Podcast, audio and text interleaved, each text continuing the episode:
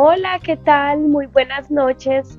Bienvenidos a este espacio, un espacio creado para crecimiento, un espacio creado para empezar a interiorizar temas, para los que estamos empezando a despertar o eh, a ser más conscientes en este camino espiritual. Así que bienvenidos a todos los que se van conectando en este momento, a Luisa Fernanda, a Luciano, a Yasmín, a Diana, que eh, nos vamos conectando. Me da paso para ir saludando a todas las personas que están en muchos lugares y que me van escribiendo a través de, de mi cuenta de WhatsApp, inclusive de, de, Instagram, y me van dando como todos esos aportes bonitos y de impacto positivo de todo ese crecimiento, de esa, de esa formación que vamos teniendo en todos estos lives que vamos compartiendo. A todas las personas que están en Argentina, en Chile, Paraguay, eh, en Ecuador, en Perú, en Panamá, Venezuela, eh, todas las personas que están en Estados Unidos, en Europa, en Australia, son todos muy bienvenidos y muchas gracias por todos sus mensajes.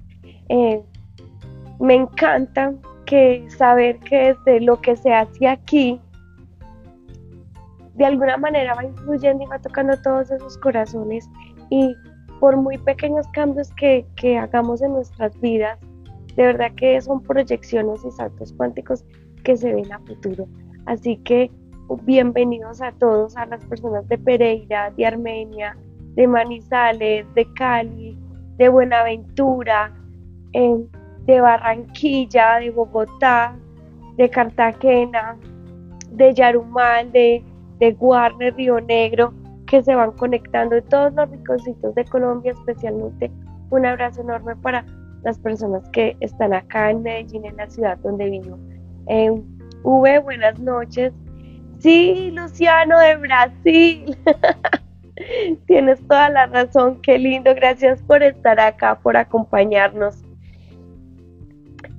Hoy vamos a tener una noche muy divertida, una noche de historias, de historias de terror. Pero vamos a construir un poco la historia.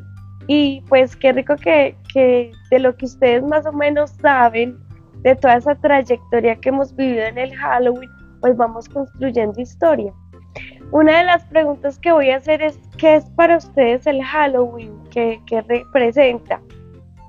Voy a empezar por mí mientras va vamos respondiendo. Eh, desde pequeña, eh, esperar el 31 de octubre era, era, era maravilloso porque uno se, se creaba y se montaba en una personalidad que no era la de uno, era un disfraz. Entonces, en ese espacio, en ese tiempo, se divertía con, con mi hermana, con los primos, con los amigos, jugando y metiéndonos en el personaje de quien estábamos disfrazados ese día. Ya en la adolescencia y un poquito más grande se siente que parece como un día mágico, es esperado para vivir como todo este mundo de las hadas y, y todo este mundo de magia, de magos. Era mi sentir, era mi sentir. Estuve indagando toda la semana de qué representan para una o para otra persona el Halloween y básicamente eh, llegamos a, un común denominador que se bebió a una fiesta donde se disfrutaba de, los disfraces y que ahorita pues para quienes ya somos papás o mamás eh, y entramos en todo este tema espiritual, empiezan como las confrontaciones, eso es bueno, eso es malo, hasta dónde es bueno, hasta dónde es malo, no sabemos si disfrazar a nuestros hijos o no, y empieza como toda esta confusión y este papel porque queremos recuperar lo que es divertido, pero también es cierto que no queremos estar haciendo, eh, pecando por inocentes o haciendo cosas indebidas y que nos estamos metiendo en situaciones energéticas que pueden ser contraproducentes. Así que yo creo que empezar a investigar la historia o lo que hay de la historia, porque hay muchas cosas y mucho conocimiento que se ha perdido, pero pensé que si podemos empezar a vivir desde la historia y a construir esa parte o esa connotación o esa carga energética, pues es más de lo que pensamos que lo que realmente es.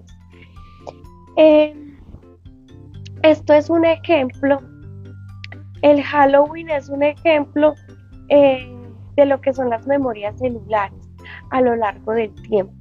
Y lo que es vivir en a través del inconsciente colectivo y todas esas creencias que se cargan en la, en la mente de los humanos en el, en el, en el cuerpo sutil, mental, para que a través del tiempo se vayan desarrollando todas estas creencias. Esto simplemente significa que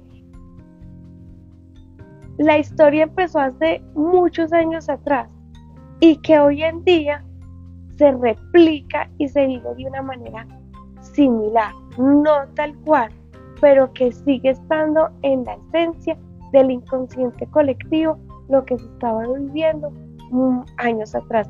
Estoy hablando de 1200 años antes de Cristo, lo que se conoce como la era de hierro o la primera era de hierro, que fue entre el 1200 y el 425 antes de Cristo.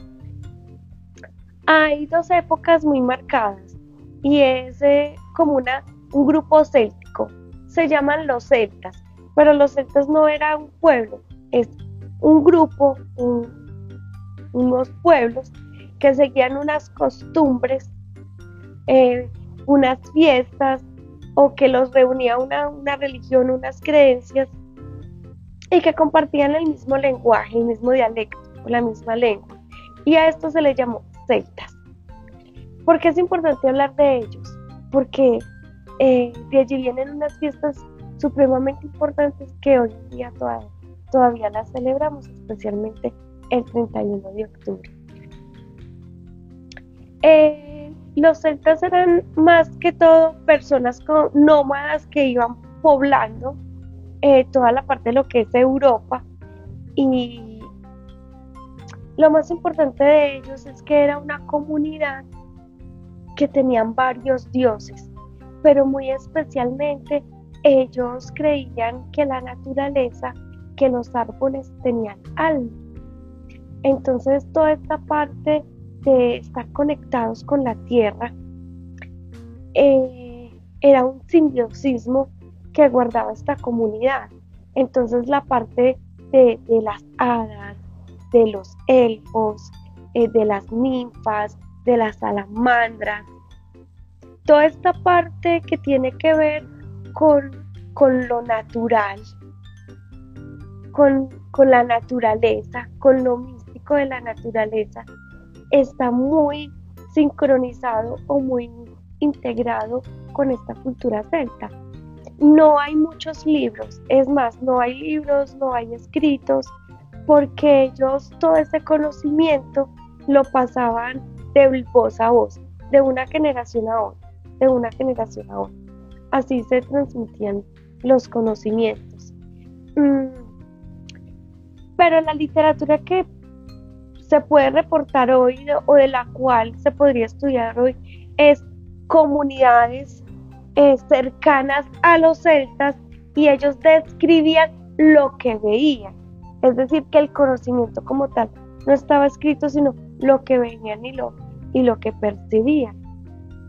Como en todo en el ser humano, eh, se escribían muchas cosas de, de las que les asustaban o les daba miedo pero esta parte del misticismo o esta compenetración con la tierra eh, es lo que rescato de ellos y es lo que me interesa y que me parece eh, muy chévere poderlo estudiar y poderlo indagar.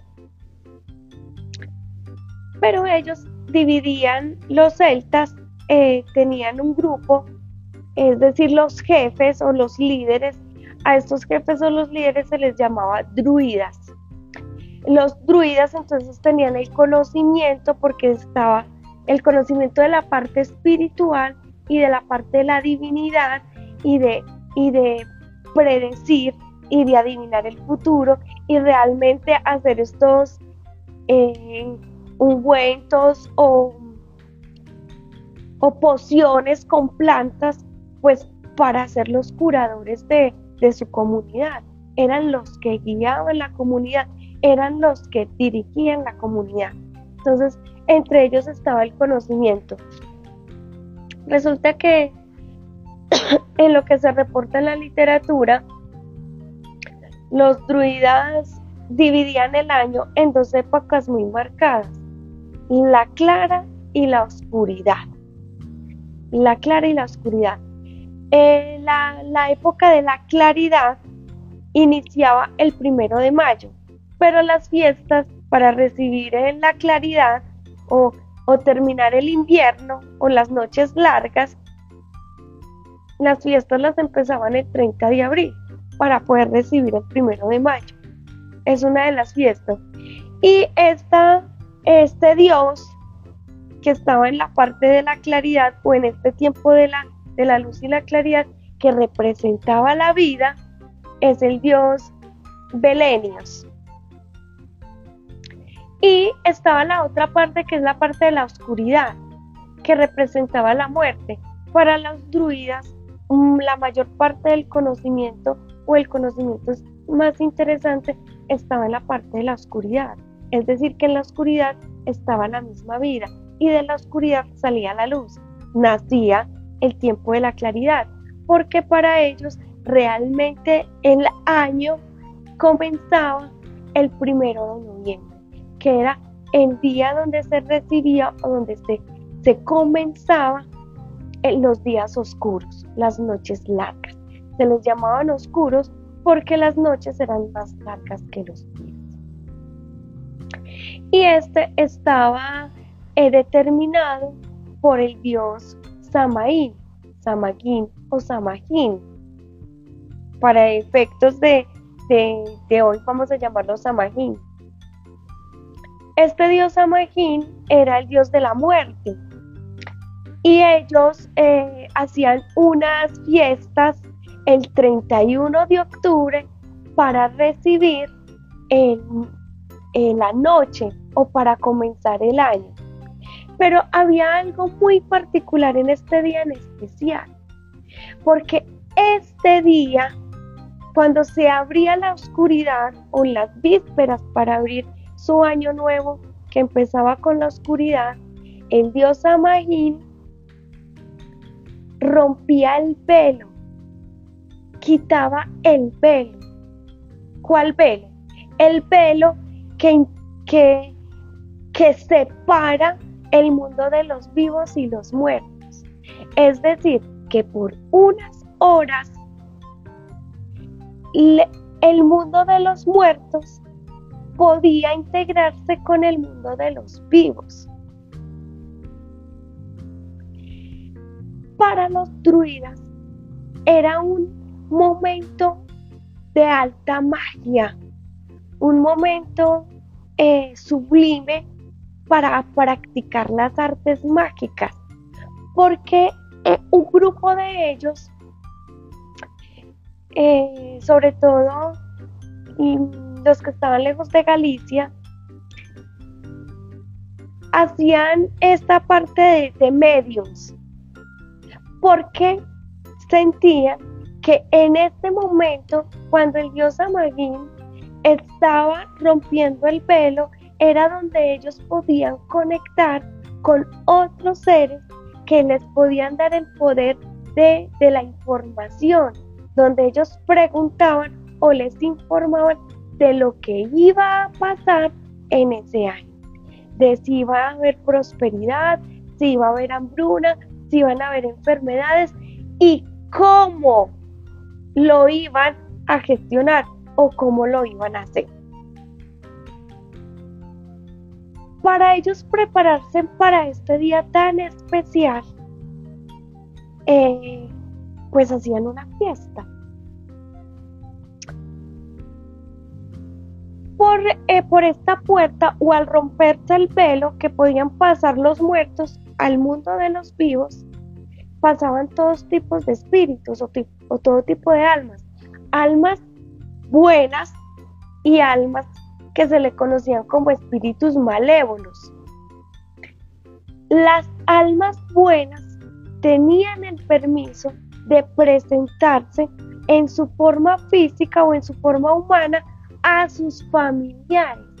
Es decir, que por unas horas estos muertos, esas almas de forma humana, podían compartir unas horas con las personas vivas, con sus familiares vivos, y viceversa. Sus familiares vivos podrían compartir unas horas con, con sus familiares que ya habían fallecido. Pero también estaban los, los espíritus malvados, los malévolos. Esos espíritus malévolos eh, eran castigados, es decir, que eh, el dios Samaín no les daba el permiso de presentarse a sus familias. Y ellos en venganza hacían travesuras, asustaban, hacían maldades a los vivos. Así que aquí en este evento pasaban varias cosas interesantes. La primera es que los muertos pasaban al mundo de los vivos a través de, que el dios Amaín bajaba el velo por unas horas, no eran 24 horas, no, por unas horas, dos, tres, cuatro horas.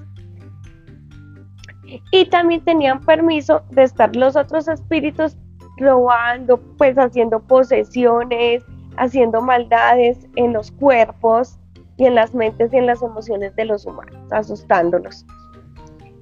En este sentido, eh, los celtas se reunían en las alturas de las montañas a hacer unas fogatas y quemaban pues ramas, quemaban frutos, pero quemaban también mandrágoras y otro tipo de, de árbol que para ellos eran sagrados justamente para hacer como todo ese ritual de, eh, primero con el fuego creían que espantaban a los espíritus malvados. Y lo segundo es que los que participaban allí, que no eran druidas o no eran los sacerdotes, entonces se ponían unas máscaras para eh, mimetizarse o para confundir a los espíritus malvados y que no fueran asustados o que no fueran, eh, eh, sí, que no les hicieran bromas pues y no sintieran ese miedo de, verlos por allí ambulantes. Eso era un grupo. Como en todo, hay la variedad y en la variedad está el placer. Había un grupo de ellos que se llamaban los ovatos y que ocupaban el espacio de Galicia ellos hacían estos mismos rituales, pero con una diferencia. Que ellos sacrificaban animales y sacrificaban humanos porque de esa manera ellos creían que iban a obtener mejores poderes de adivinación. Y al otro día, con eh, revisaban las cenizas y en los cráneos de los animales y de las personas era que hacían las lecturas de adivinación. Entonces, eh, eh, así pasaron toda la época de hierro. La época de hierro, la primera fue en la primera manera que les acabo de contar y la segunda época de hierro es donde aparece este segundo grupo donde ya eran un poco más sangrientos o sanguinarios, por decirlo así, y ya estaban haciendo sacrificios para, el mismo ritual. ¿Qué pasa? Que entonces eh, los romanos conquistaron a los celtas. Y al conquistar a los celtas, para disminuir y prohibir esa fiesta de, del 31 de octubre, ellos crearon una fiesta que se llama la diosa romana y ellos se celebran que es como donde hay producción de manzanas, es donde está eh, toda esa parte de la cosecha de las manzanas. Sin embargo, entonces algunos, eh, los romanos celebraban esta fiesta, los celtas mm, en su minoría porque los romanos al, colonizar pues mm, empezaban como a predominar las reyes romanas. A esto, con el tiempo se le introdujo lo que es la Iglesia Católica, el cristianismo. Y la Iglesia Católica se vio pues como la mejor oportunidad, porque ellos, eh, los romanos, eh, introdujeron en su política y en su sociedad a la Iglesia Católica y ellos, o sea, los, los de la Iglesia Católica, eh, vieron la oportunidad de ver que, de que estas fiestas simplemente no las quitaron, las adoptaron, las adoptaron. Hicieron ver y prohibir que las creencias de los celtas y de los druidas eran satánicas. Les hicieron creer, no era una realidad, les hicieron creer. O sea, satanizaron o más bien eh, dice acá, demonizaron, demonizaron las culturas y las creencias y los rituales que los, que los sectas hacían.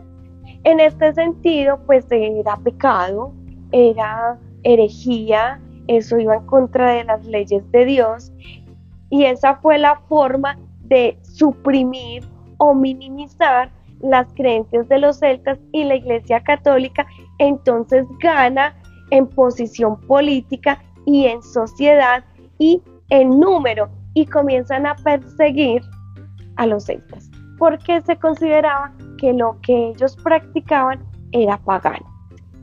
Eh, solamente esperando el o sea, las creencias que ellos tenían alrededor del 31 de octubre. Y no solamente el 31 de octubre, eran personas que se comunicaban con el planeta Tierra, eran personas que se comunicaban con los árboles, con las plantas, y que de allí venía su poder y su magia y su sabiduría. Hoy en día, hoy en día, pues eh, no se ha perdido mucho esta esta práctica. No sé, en los países donde ustedes están, acá en Colombia, eh, se celebra el 31 de octubre, salen los niños, salen las personas disfrazadas, pero más porque es una fiesta de disfraces que con la connotación que trae atrás. Cuando los españoles eh, descubren América y colonizan América, pues entre los españoles vienen también los celtas y todo este tipo de creencias y todo este tipo de vivencias y ellos empiezan a practicarlas acá. Entonces, lo que es, y aquí viene algo muy curioso, eh, por decir, en la literatura se muestra, la, la, cultura mexicana vive la fiesta de los muertos eh, por una semana, siendo el día uno el más importante o el día dos el más importante eh, para la comunidad mexicana. Y es que eh, también la comunidad indígena que estaba allí cuando llegaron los conquistadores españoles, ellos también celebraban, oiga, escuchen esto que es lo interesante, celebraban la fiesta de los muertos. Qué interesante, ¿cierto? Los indígenas que habían allí nunca tuvieron comunicación con los sectas europeos, no, estaban descubiertos. Apenas los españoles los estaban descubriendo. Pero aquí es donde, donde a mí me causó la curiosidad. Aquí es donde de la historia que les acabo de contar me pareció interesante. Y yo, bueno, pues los europeos y todos los orientales son más viejos que nosotros los latinos y traen pues cosas muy, mucho más raras y cuentos muchos más ancestrales. Pero que de pronto en la literatura se reporte que nuestros indígenas, posiblemente un grupo de ellos, especialmente los que estaban en México, también por esta misma época celebraban esto de los muertos. Ahí sí como que, venga, aquí sí está pasando algo interesante. Eh, no es un secreto, no es un secreto que para las personas que estamos caminando de forma consciente esta espiritualidad o esta experiencia de vida. El mes de octubre es un mes energéticamente más pesado. Es donde más tensión hay, es donde más rabias saltan, eh, donde más eh, cosas extrañas salen. Y sí tiene relación con, con por unas horas salir, romperse este velo y entrar en sincronía en este mundo de los muertos y de los vivos. Claro que para muchas personas los verán como personas normales, no los sabremos distinguir. Sí, sí, qué interesante. Pero que también es cierto que hay algunas, como se dirá, creencias, doctrinas, religiones, formas, prácticas de magia que aprovechan este día justamente para fortalecer sus artes mágicas. Y esto es de la actualidad, esto no es un tema de antaño, es decir, que hoy día estamos viviendo desde nuestras memorias celulares y desde las mismas prácticas ancestrales, cosas de 1200 antes de Cristo al 2022, que es los años que estamos contando hoy en día. Eh, ¿Qué es importante a tener en cuenta en toda esta historia? Que sí hay en cada país, en cada ciudad, hay una fiesta de disfraces y se vive como una fiesta de disfraces, pero que sí es cierto que detrás hay una connotación de historia que sí es importante en prestarle un poco de atención. Esto por dos razones eh, muy importantes. Pues para quien no sabe nada, todo se le volverá un problema, todo se le volverá un conflicto, se le volverán las cosas más difíciles y así lo entenderá. Pero para quienes estamos caminando eh, de forma consciente toda esta parte de la espiritualidad, sí es importante eh, aprendernos a proteger o aprenderlo a detectar o aprenderlo a vivir, en otras palabras, aprenderlo a gestionar para que valga la redundancia. Los espíritus malévolos que andan por ahí, que se les abre la puerta, pues no hagan enganche con todas esas frecuencias en baja vibración que podemos manejar y que empecemos a, amplificar o a potencializar pues experiencias de vida o experiencias que no queremos tener o situaciones o dificultades que no necesitamos más en nuestras vidas. Así que el live de hoy y el live eh, eh, de de la, de la próxima semana eh, vamos a estar o voy a estar como eh, generando conciencia con este tipo de situaciones simplemente para que vivamos una fiesta, pero para que la podamos vivir sintiéndonos protegidos de lo que realmente puede estar pasando en nuestro medio.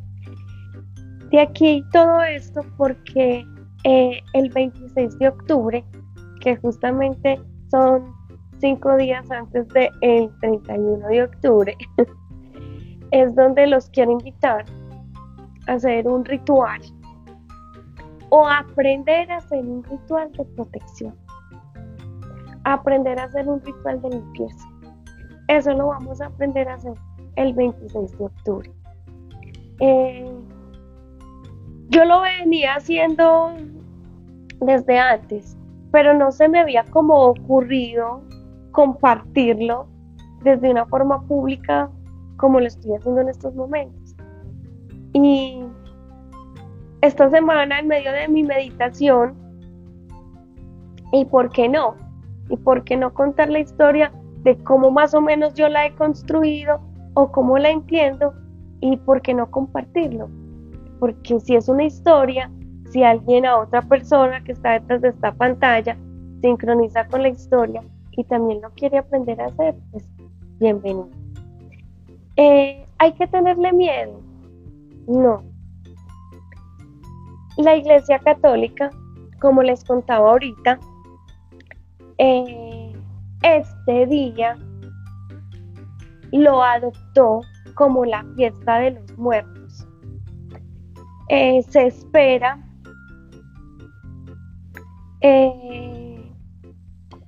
el primero de noviembre es el Día de los Santos.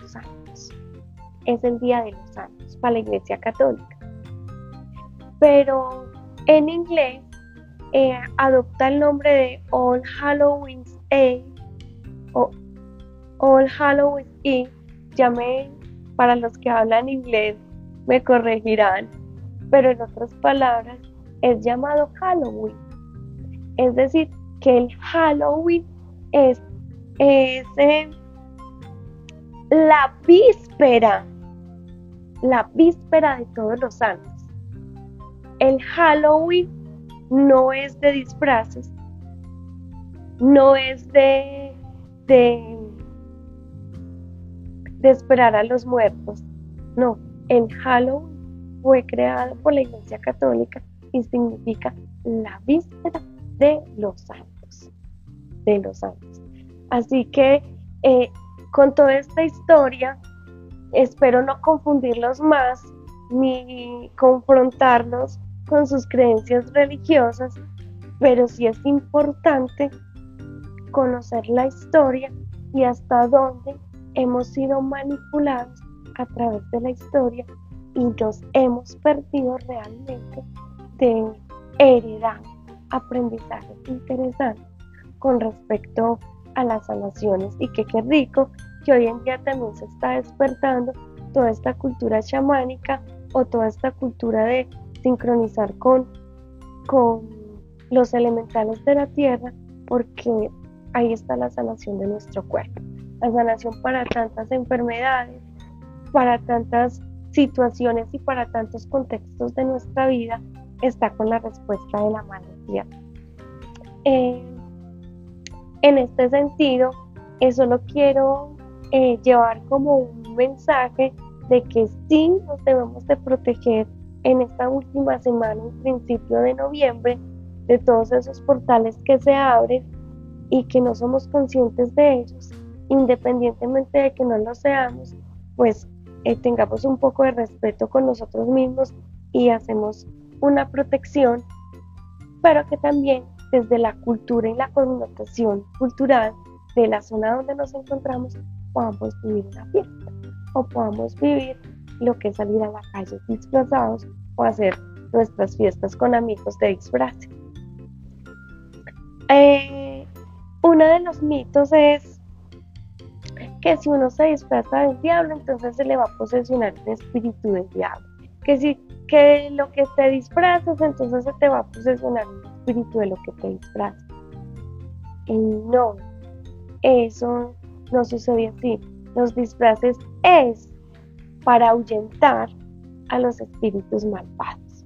Eso son los disfraces. O con esa connotación fueron hechos desde los inicios. Ahora, a raíz de la manipulación de la información, pues también nos han he querido meter miedo con una cantidad de cosas y pues para mí siempre ha sido como si tengo claro en dónde estoy parada, pues tengo claro cómo gestionar y cómo manejar la información y cómo poderla disfrutar, porque a la final ese es el contexto cultural en el que estamos en el 2022, sin desconocer todo lo que hay detrás que también nos afecta. Así que eh, hoy quiero invitarlos a que conectemos con nuestro yo superior, justamente para sincronizar con toda esta parte de, de, los planos frecuenciales de la verdad y del amor, para que cada vez que escuchemos, pues tengamos en nuestro interior como ese pálpito o esa certeza de confiar o no confiar y que sea determinada por la sabiduría de nuestro yo superior. Así que Simplemente les voy a pedir que, cerremos los ojitos. Que tomemos una respiración.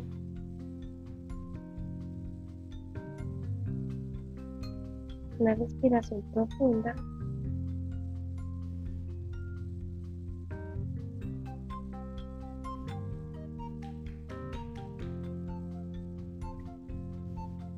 Vamos a decir en nuestra mente. Activo mi alma y la sincronizo con la energía del yo superior. Activo mi alma y la sincronizo con la energía del yo superior. Activo mi alma y la sincronizo con la energía de mi yo superior.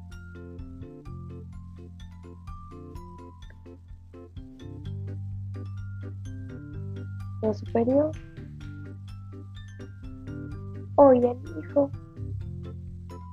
crear un canal alineado entre mi mente consciente, mi subconsciente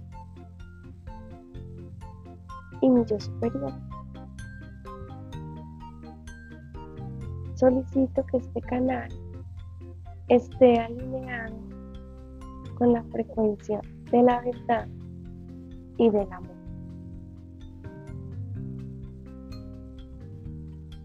te solicito el discernimiento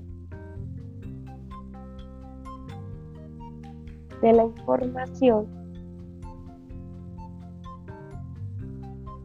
a partir de este momento.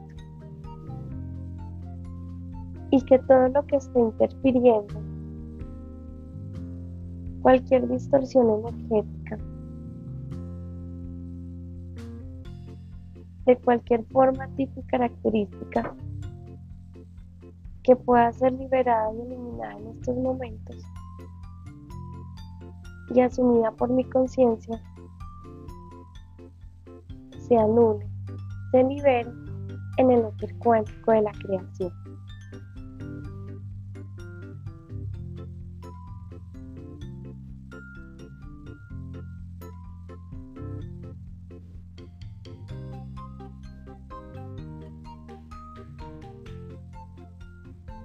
Te solicito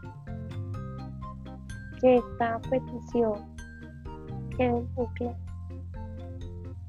hasta ser conformada en un 100%.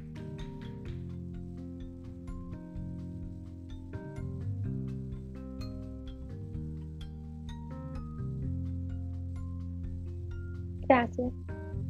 Los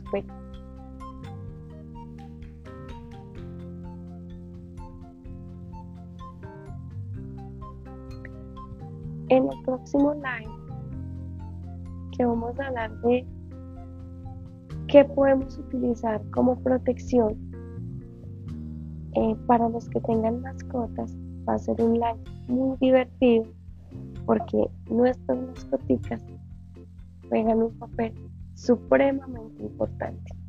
Así que eh, ese día vamos a hablar de, de esos animales de poder, de los totems y de todos esos elementales y de las formas y de mis pensamientos y peticiones para generar protección en mí, en mi entorno y con mi familia. Espero que les haya gustado la historia de hoy, que introyecten en ustedes lo que realmente les aporta, lo que no lo desecha, pero que solamente quede como una historia fantástica y que como a mí me, encantan las historias, espero que a ustedes también les, encanten los cuentos. A mí, por lo menos, me encantó la de hoy. Chicos, un abrazo. Que tengan una feliz noche. Pasen rico. gracias, Lina. Gracias, Diana. Gracias, María. Moni, a usted, a ustedes por estar aquí, por compartir por acompañar y hacer posible todos estos espacios. El 26 de octubre, para quien me está preguntando, es el, el ritual donde vamos a practicar o nos vamos a preparar para esta noche del 31 de octubre y poder eh, sellarnos y sellar a nuestras familias y a nuestro hogar. Un abrazo. Ay, tan linda. Feliz noche para todos.